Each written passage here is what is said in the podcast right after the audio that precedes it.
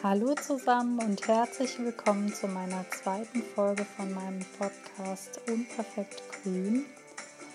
Ich nehme die Folge jetzt zum zweiten Mal auf, weil ich habe clevererweise äh, vergessen, meinen Bluetooth auszuschalten und mein Handy war noch mit meinen Kopfhörern verbunden, weil ich mir gerade eben bei einem Spaziergang selber einen äh, Podcast von jemand anderem angehört habe.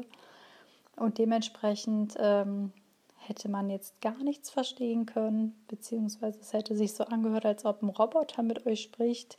Und das wollte ich euch natürlich nicht antun. Naja, ist vielleicht direkt eine ganz gute Überleitung in diese Folge, die das Thema haben wird. Müllvermeidung lieber unperfekt als gar nicht. Ja, also ich bin einfach ein äh, kleiner Technik-Loser, deswegen muss ich mich, glaube ich, auch noch davon freimachen, dass ich diese Folgen nur dann hochlade, wenn sie wirklich perf technisch perfekt sind. Das werden sie nicht werden, das weiß ich auch. Und ja, ich möchte euch da draußen einfach nur ermutigen, wenn ihr etwas wirklich machen wollt, dann macht das. Und wenn das halt nicht perfekt wird, dann wird es halt nicht perfekt. Und ja, euch einfach zu trauen, Sachen, die einem auf dem Herzen liegen, dann einfach trotzdem durchzuziehen, wenn man den Wunsch danach hat. Ja, ich habe es mir jetzt hier auf der Couch gemütlich gemacht mit einer leckeren Tasse Tee. Ich würde auch euch dazu einladen, wenn ihr gerade zu Hause seid, dass ihr die Folge noch mal kurz auf Pause stellt und euch vielleicht auch ein leckeres Getränk holt oder eine Kuscheldecke oder es euch einfach total gemütlich macht. Oder falls ihr gerade die Folge hört, wenn ihr unterwegs seid, dann vielleicht auch das Handy einfach mal in die Tasche zu stecken. Das muss man ja nicht zwingend in der Hand haben beim Podcast hören und einfach mal aus dem Fenster zu schauen und einfach mal die Natur zu genießen. Ich glaube, in der heutigen schnelllebigen, handybelasteten Zeit macht man das sowieso viel zu selten. Und ja, ich denke, das sollten wir wieder viel öfter in unseren Alltag integrieren. Fangen wir nun also mit der Folge an. Ich würde gerne euch am Anfang erzählen, was bei mir die Schwierigkeiten waren, als ich diesen Umstieg in ein nachhaltigeres Leben gewagt habe.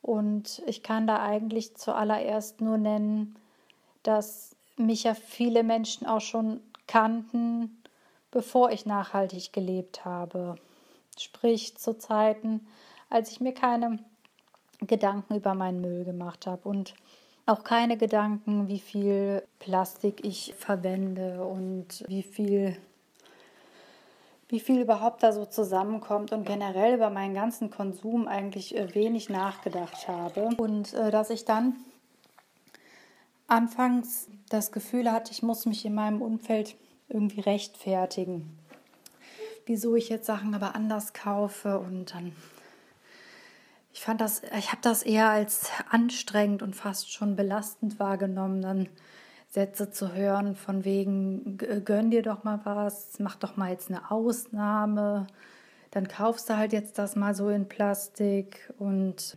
ja. Ich habe allerdings auch von vornherein den Fehler gemacht und davon möchte ich euch gerne erzählen, damit ihr diesen Fehler gar nicht erst macht.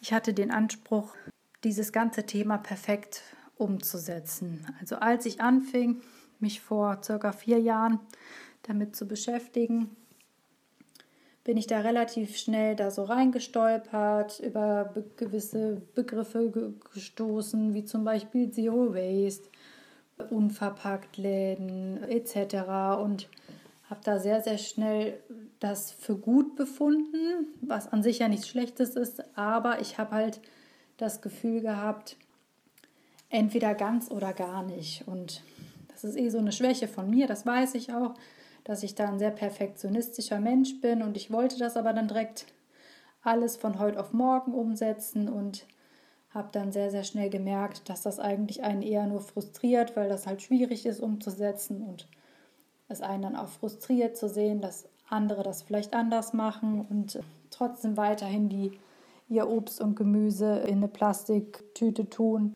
ich habe dann einfach irgendwann angefangen, mich daran zu erinnern, dass ich ja selber so ein Mensch war, der ohne großartig darüber nachzudenken, mir das verpackte Zeug in den Einkaufswagen geworfen habe, damit zur Kasse und nach Hause spaziert bin.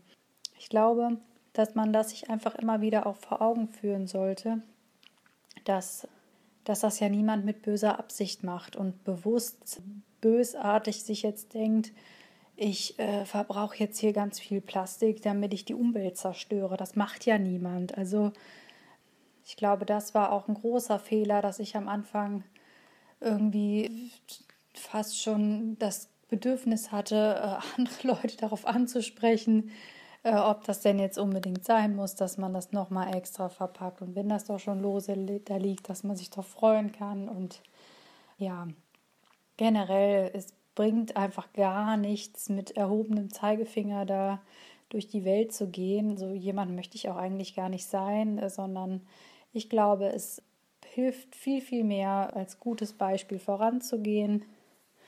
Vielleicht andere Leute zum, zum Nachdenken motivieren, wenn sie dann sehen, dass, dass es halt Menschen gibt, die das dann doch auch anders machen.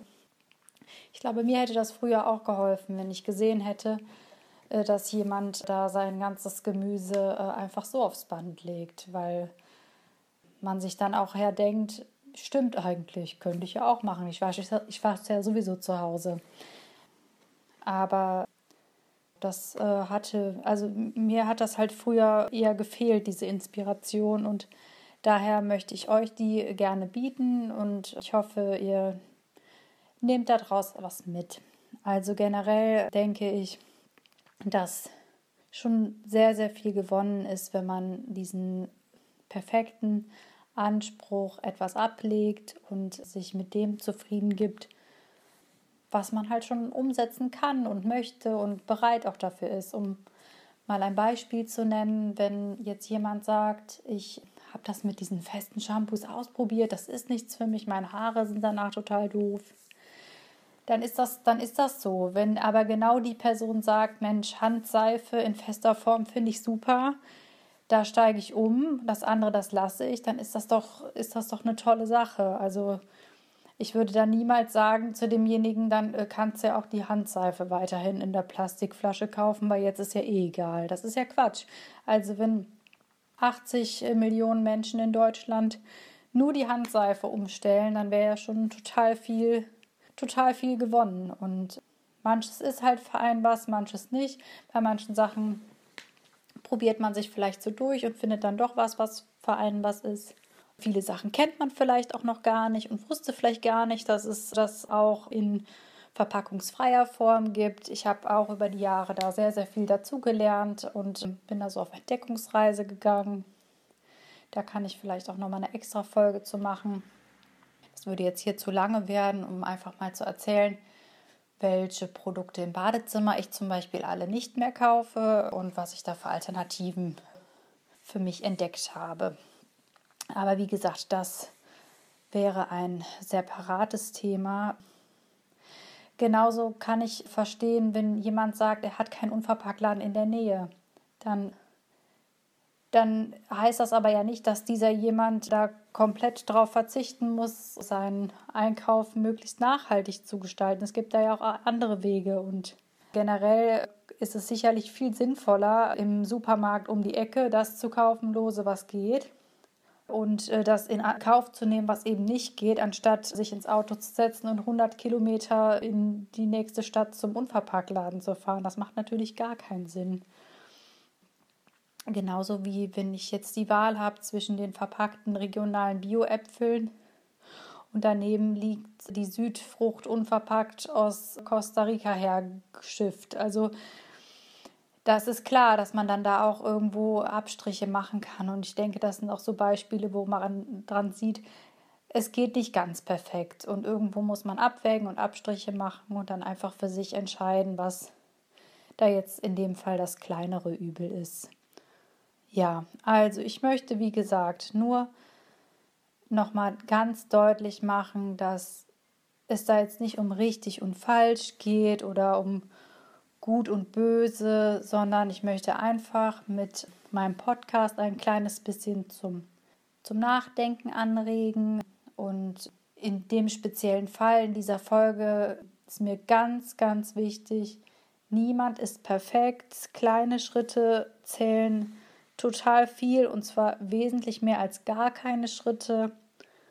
Und dass man einfach mal den Fokus darauf legt, nicht was alles nicht klappt, sondern auf das sich konzentriert, was man schon alles äh, schafft und umsetzen kann.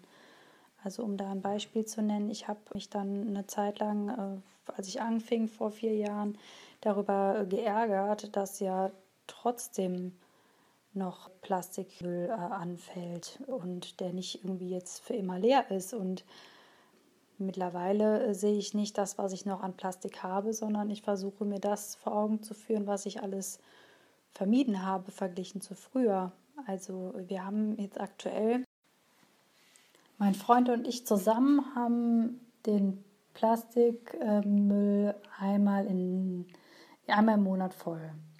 Verglichen zu früher, da war der einmal in der Woche voll. Also ich versuche dann nicht mehr mir vor Augen zu führen, oh nee, Mist, jetzt habe ich ja immer noch einen, einen gelben Sack voll im Monat, sondern ich versuche mir einfach vor Augen zu führen, ich habe drei Säcke weniger im Monat als sonst. Also, was ich euch nur raten kann, lasst euch nicht einschüchtern von diesen Nachhaltigkeitsbloggern, ich nenne jetzt gar keine Namen, die da stolz ihr Einmachglas mit ihrem Müll in die Kamera halten, äh, in dem dann angeblich Plastik und Restmüll von einer mehrköpfigen Familie von einem ganzen Jahr drin steckt. Ich sehe das eher ein bisschen skeptisch. Selbst wenn das stimmen sollte, finde ich das eher einschüchternd für andere. Also mich hat das total eingeschüchtert, als ich diese Bilder damals gesehen habe.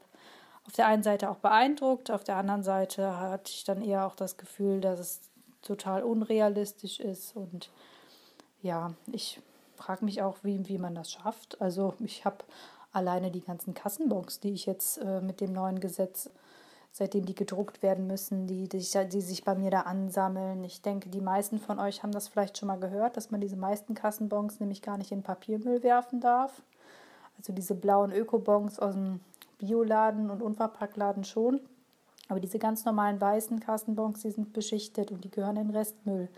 Also ich glaube, die Hälfte meines Restmülls sind alleine Kassenbons oder so Sachen wie Pflaster oder da frage ich mich auch, geht bei den Leuten denn nie mal was kaputt? Also ich bin auch jemand, der Sachen versucht zu reparieren, aber es gibt ja manche Sachen, kann man dann vielleicht nicht mehr reparieren. Und dann ist man ein Schussel, dann fällt einem was hin und das geht zu Bruch und das kommt ja dann auch in Müll. Also wie gesagt, macht euch davon frei. Ich, ich möchte da auch mit euch ehrlich sein und ich habe, wie gesagt, meinen Plastikeimer im Monat voller Verpackungsmüll und ich habe auch meine, mein Restmüll ist auch, das ist ein, der ist tatsächlich ein bisschen weniger. Ich habe da so einen kleinen Kosmetikeimer für meinen Restmüll, der geht so alle drei Monate, ist der voll. Aber nichtsdestotrotz ist das ja weit weg von diesem Einmachglas, was, was manche einem da zeigen. Und ja, lasst euch da nicht unterkriegen. Versucht einfach, wenn ihr Lust habt, was zu ändern, das zu ändern, was ihr ändern wollt. Und ja, denkt einfach dran, ihr seid super so, wie ihr seid. Und bleibt mir nur noch zu sagen, passt auf euch auf, habt einen ganz wundervollen Abend oder Tag, wann auch immer ihr das äh, hier anhört. Und hoffentlich bis zum nächsten Mal.